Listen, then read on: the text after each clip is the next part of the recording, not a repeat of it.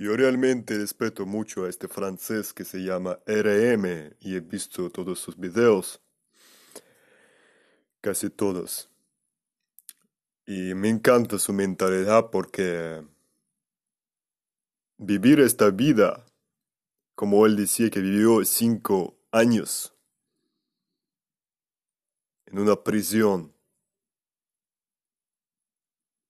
que la prisión abierta simplemente es algo impactante realmente, remarcable. Es algo muy feo que, a mucha gente pasa. Mira. Es lo mismo que estar muerto cuando tú no tienes progreso. Es lo mismo que estar muerto.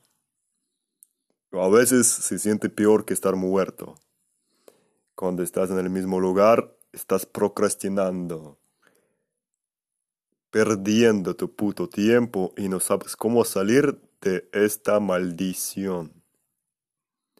Y yo ahorita voy a trabajar en ello.